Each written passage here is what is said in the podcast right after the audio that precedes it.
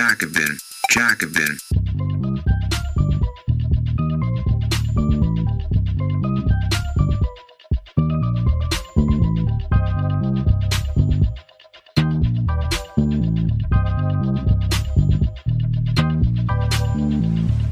Eine Bitte, bevor es mit der Folge losgeht. Wir brauchen deine Bewertung für den Podcast. Dauert nur ein paar Sekunden, hilft uns unheimlich. Vielen Dank. Kulturkämpfe kann man nicht gewinnen. Die zahnlose Identitätspolitik der letzten Jahre und das Erstarken der Rechten sind zwei Symptome derselben Krise. Von Astrid Zimmermann, eine EU-Kommissarin gratuliert einer Mussolini-Verehrerin zum Amtsantritt als Premierministerin, weil sie die erste Frau auf dem Posten ist. Ein Ex-Springer-Chef ist überzeugt, dass eine öffentlich-rechtliche Comicmaus die Kinder dieses Landes in die Transsexualität zwingen will. Im Bundestag fordert ein Rechter eine Willkommenskultur für ungeborene Kinder. Die grotesken Kulturkämpfe unserer Gegenwart sind wie ein schmerzhaftes Schrillen, das von Jahr zu Jahr lauter wird. Deutschland. Aber normal. Der AfD-Slogan zur Bundestagswahl bringt das Narrativ der Rechten in diesen Auseinandersetzungen auf den Punkt. Fleisch essen, Winnetou gucken und ohne Limit über die Autobahn heizen. All das muss gegen woke Eliten verteidigt werden. Im Zentrum dieser Debatten stehen nicht politische oder wirtschaftliche Fragen, an denen sich die Sphäre der Politik einst in links und rechts spaltete, sondern Fragen des Lebensstils, die unter dem Schlagwort Kultur gefasst werden. Dass genau um solche Fragen gekämpft wird, ist an sich kein sonderlich neues Phänomen. Über Sexualität, Religion oder Kunstfreiheit wurde auch in den 1950er und 60er Jahren erbittert gestritten. Kaum jemand erinnert sich heute etwa an den katholischen Volkswartbund, der Bücher und Filme auf unsittliche Inhalte untersuchte und mit staatlichen Behörden zusammenarbeitete. Aber vor dem Hintergrund des ökonomischen Wandels der letzten Jahre haben Kulturkämpfe eine neue Aggressivität angenommen. Während strukturelle Probleme wie wirtschaftliche Stagnation, Reallohnverluste, soziale Ungleichheit und die Zersetzung öffentlicher Infrastruktur in den letzten Jahren fortbestanden oder weiter eskalierten, rückten sie dagegen selten in den Fokus konfliktreicher politischer Debatten. Sie wurden stattdessen zum Gegenstand einer sonoren Problemverwaltung, die uns ein Trümmerfeld hinterlassen hat. Unsere sozialen Sicherungssysteme sind dysfunktional. Die Armut ist auf einen tragischen Höchststand geklettert. Und spätestens mit der anhaltenden Inflation hat die Angst vom Abstieg nun auch weite Teile der Mittelschicht erfasst. Man könnte annehmen, dies hätte die Rückkehr kollektiver Verteilungskämpfe eingeläutet und damit auch die Rückkehr der Linken. Doch der organisatorische Rahmen, in denen diese materiellen Auseinandersetzungen ausgefochten wurden, ist nach Dekaden neoliberaler Technokratie schwer lediert. Die Konjunktur der sozialen Frage fällt in eine Zeit, in der sich der Eindruck verhärtet hat, die politische Linke bewege sich in luftigen Sphären. Sie würde selbstreferenzielle Nischenanliegen priorisieren, die weite Teile der Bevölkerung als nicht besonders drängend wahrnehmen. Die Rechte wiederum stößt gezielt immer wieder hyperventilierende Kulturkämpfe um solche Fragen an, um ein Trugbild heraufzubeschwören, wonach nur sie für die Belange der normalen Leute einstünde. Und die Linke tappt jedes Mal wieder in die Falle und verschleißt sich in Debatten, die nur die Fremddarstellung ihrer politischen Gegner bestätigen. Diese kulturell und identitär übersättigten Auseinandersetzungen sind aber nicht die Ursache für die Abgeschlagenheit der Linken und die Neuformierung der Rechten.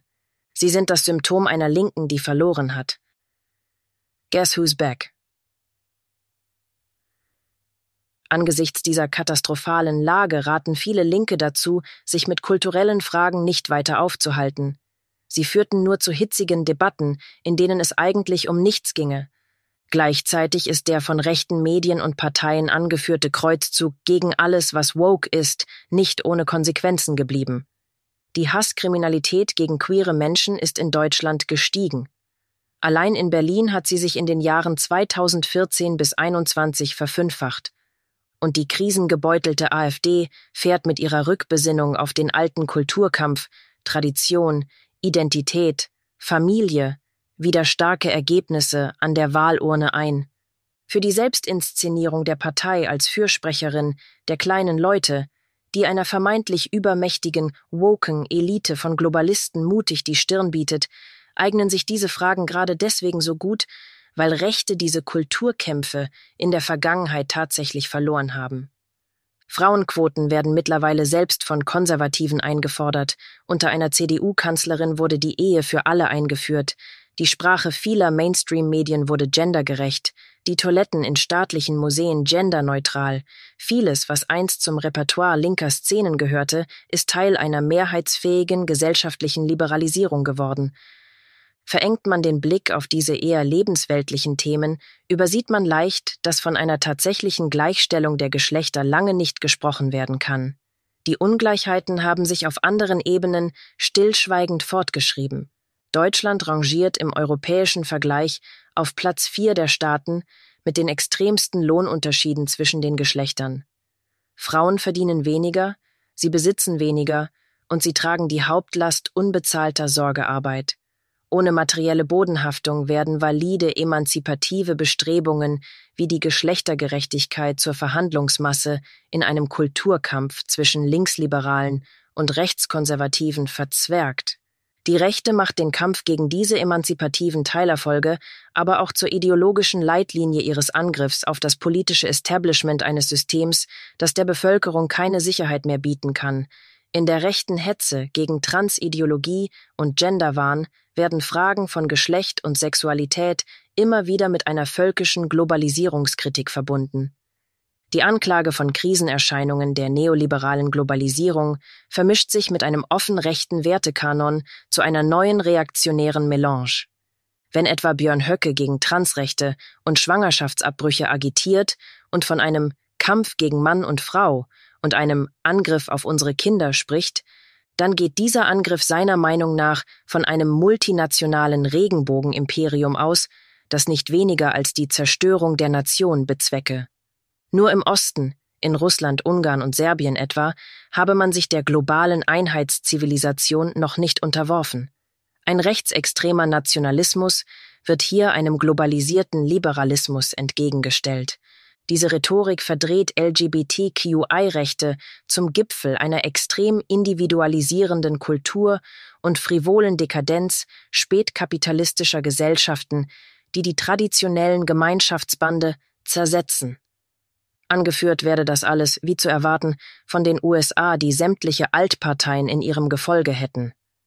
Die anti-elitäre Rhetorik der Rechten richtet sich gegen eine woke, also kulturelle und nicht ökonomische Elite, weil ihnen das erlaubt, reale Problemlagen aufzugreifen und sie identitär umzudeuten. Die Globalisierung ging tatsächlich von den USA aus, sie hat auch tatsächlich dazu geführt, dass nationale Regierungen weniger souverän agieren können, und die großen Volksparteien haben sich ideologisch auch tatsächlich angeglichen und sind diesem Kurs gefolgt. Die verschärfte Standortkonkurrenz durch die Globalisierung hat viele Beschäftigte auch tatsächlich gesellschaftlicher Entsicherung ausgesetzt und sie demoralisiert. Nur haben weder LGBTQI-Rechte noch Transideologie irgendetwas damit zu tun. Doch genau darauf wird die Wut über Arbeitslosigkeit, Lohnverfall, Zeitarbeit und auch die gesunkene Anerkennung vieler Tätigkeiten umgelenkt. Die Verantwortung dafür, dass der gesellschaftliche Zusammenhalt an den Spätfolgen des globalisierten Neoliberalismus zerbröckelt, wird so auf den kulturellen Fremdeinfluss eines globalen queeren Imperiums projiziert. Das hat für die Rechten außerdem den Vorteil, dass sie lediglich ein Gefühl kultureller Entfremdung bestärken und kein Gegenprogramm anbieten müssen, das mehr soziale und ökonomische Absicherung gewährleisten würde. Rückwärts nach vorn. Man könnte nun anmerken, die aufgeheizten Kulturkämpfe hätten zumindest die Politik zurück ins kollektive Bewusstsein gerückt. Das Problem dabei ist nur, wenn politische Fragen immer weiter kulturalisiert werden, vollzieht sich eine Polarisierung entlang kultureller Differenzen anstatt entlang der Klassengegensätze. Von links kann man hier wenig gewinnen, von rechts aber umso mehr. Die Dominanz von Kulturkämpfen lässt sich ohne die politische Entkernung, die sich in den 1990er und 2000er Jahren vollzog, kaum verstehen. Mit der neoliberalen Deregulierung versuchte man bekanntermaßen, der Stagnation, Inflation und steigenden Arbeitslosigkeit im Kapitalismus entgegenzuwirken. Diese Offensive sollte alles offener, responsiver und natürlich weniger bürokratisch machen. Die Umsetzung des Neoliberalismus wurde in einen ideologischen Rahmen gebettet, der vorgab, den Markt gewissermaßen einem sozialen Zweck zuzuführen. Es sollte gesellschaftlich nach vorn gehen. Mit dieser neoliberalen Agenda trat der Kapitalismus in eine Phase regressiver Modernisierung, wie es der Soziologe Oliver Nachtwey auf den Begriff gebracht hat. An der Agenda 2010 zeigt sich das besonders drastisch, da sie den Arbeitsmarkt tatsächlich öffnete und mehr Frauen und mehr Migranten integrierte, gleichzeitig aber die Tarifbindung senkte, die Tarifflucht verstärkte und die Niedriglohnquote explodieren ließ.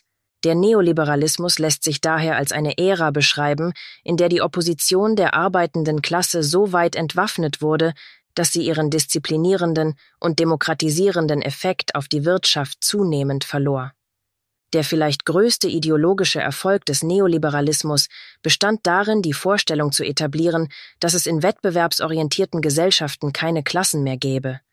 Das Einzige, was dem Aufstieg durch Leistung im Weg stehe, seien sexistische, rassistische oder homophobe Vorurteile. Diese sollten im Sinne der Chancengleichheit abgebaut werden, damit auch einstmals Ausgeschlossene vereinzelt mit am Tisch sitzen dürften, mehr Stühle wollte man allerdings nicht bereitstellen.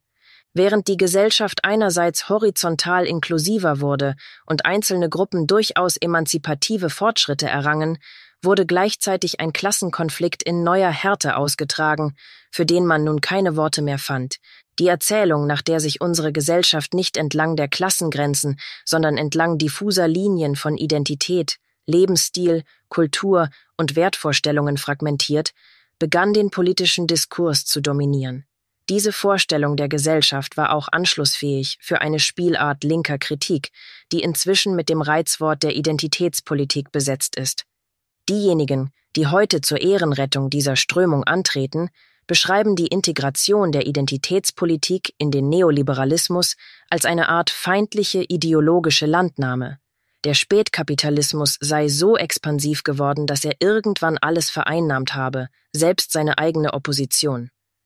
Naheliegender ist jedoch, dass eine Politik, die lieber über Identität als über Klasse spricht, in einem System, in dem Macht auf Kapital gründet, schlichtweg nicht oppositionsfähig war, die neoliberale Besetzung erfolgte so reibungslos, weil die Identitätspolitik die subjektive, individuelle Erfahrung favorisierte, was mit der sozialen Atomisierung dieser Zeit leicht in Einklang zu bringen war.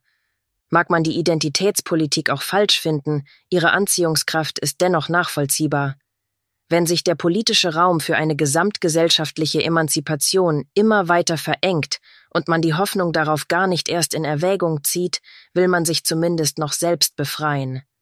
Das Problem mit der Identitätspolitik ist also, dass sie vorgab, die Linke zu erneuern, tatsächlich aber vielmehr den Neoliberalismus erneuerte.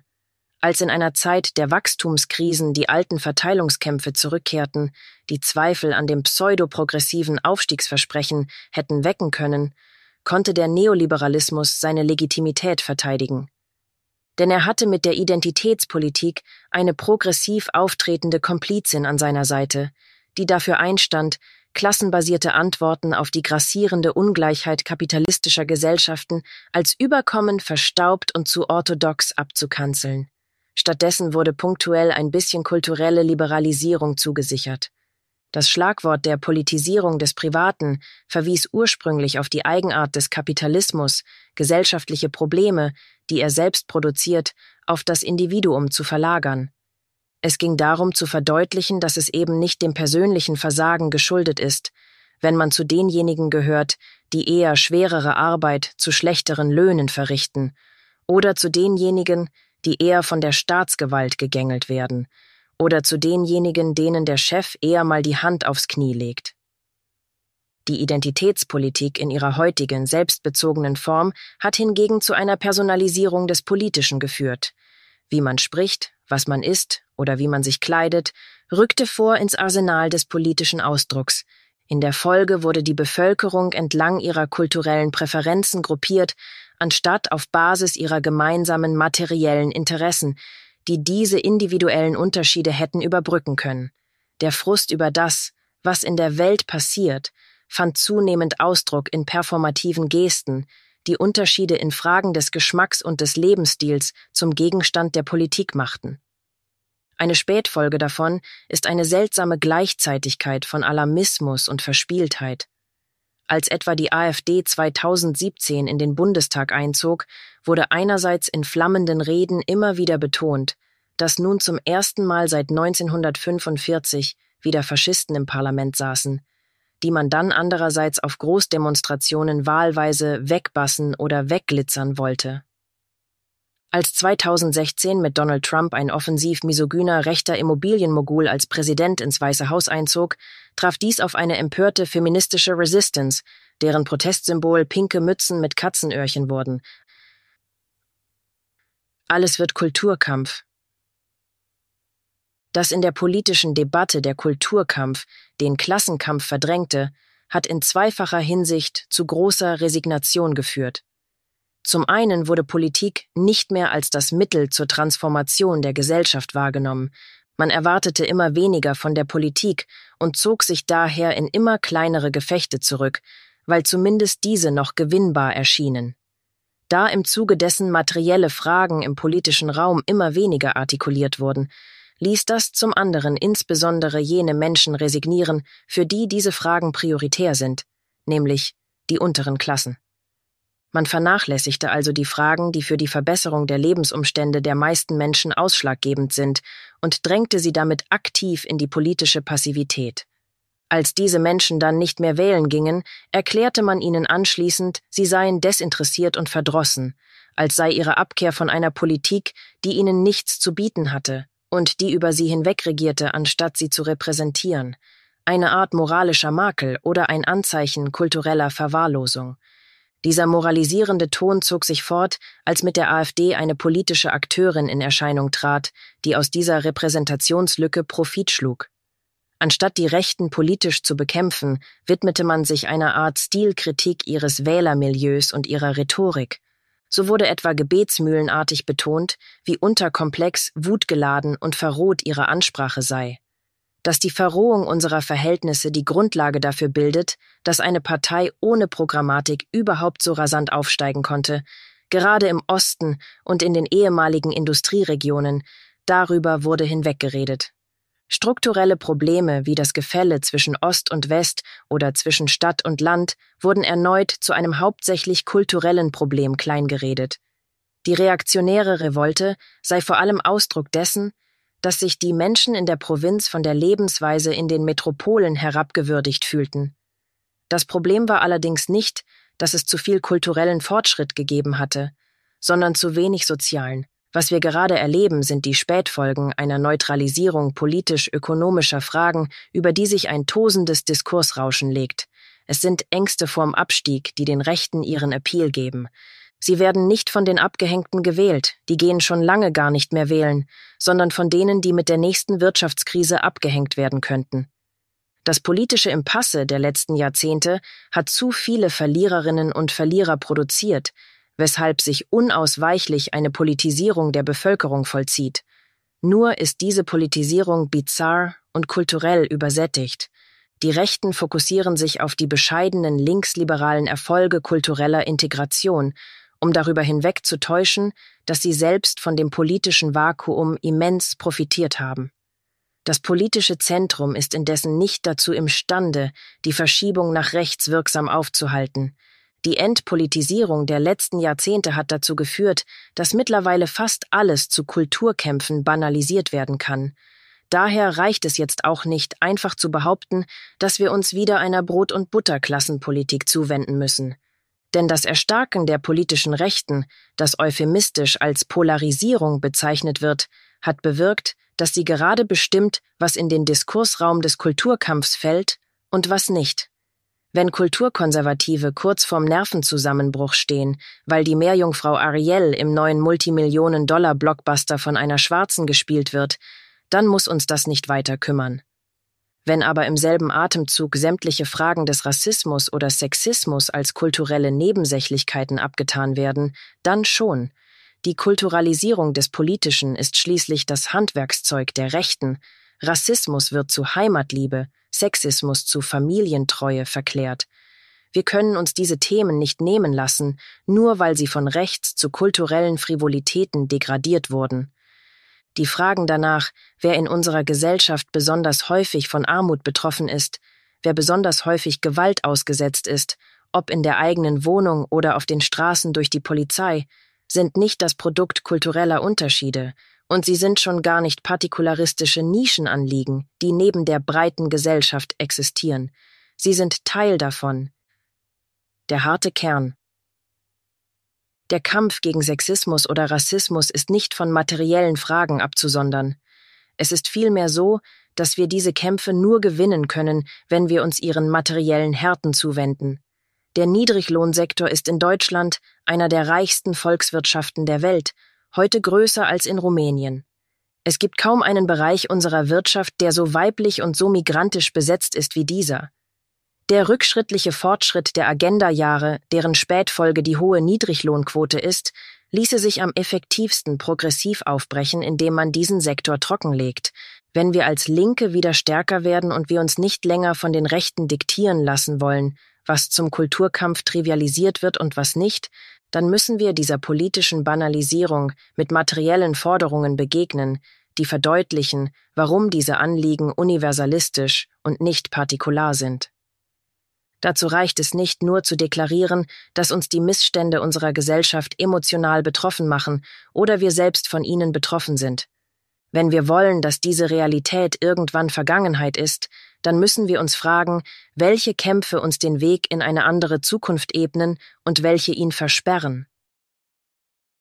Dies war ein kostenlos hörbarer Artikel des Jacobin Magazins. Viermal im Jahr veröffentlichen wir eine gedruckte und digitale Ausgabe und auf jacobin.de schon über 1000 Artikel. Wenn du die Arbeit der Redaktion unterstützen möchtest, Schließ gerne ein Abo ab über den Link www.jacobin.de/podcast. Das schreibt man J-A-C-O-B-I-N. Jacobin. Nur dank der Unterstützung von Magazinabonnentinnen und Abonnenten können wir unsere Arbeit machen, mehr Menschen erreichen und kostenlose Audioinhalte wie diesen produzieren. Und wenn du schon ein Abo hast und mehr tun möchtest, kannst du gerne auch etwas an uns spenden via www.jacobin.de/podcast. Den Link findest du auch in der Episodenbeschreibung. Vielen Dank.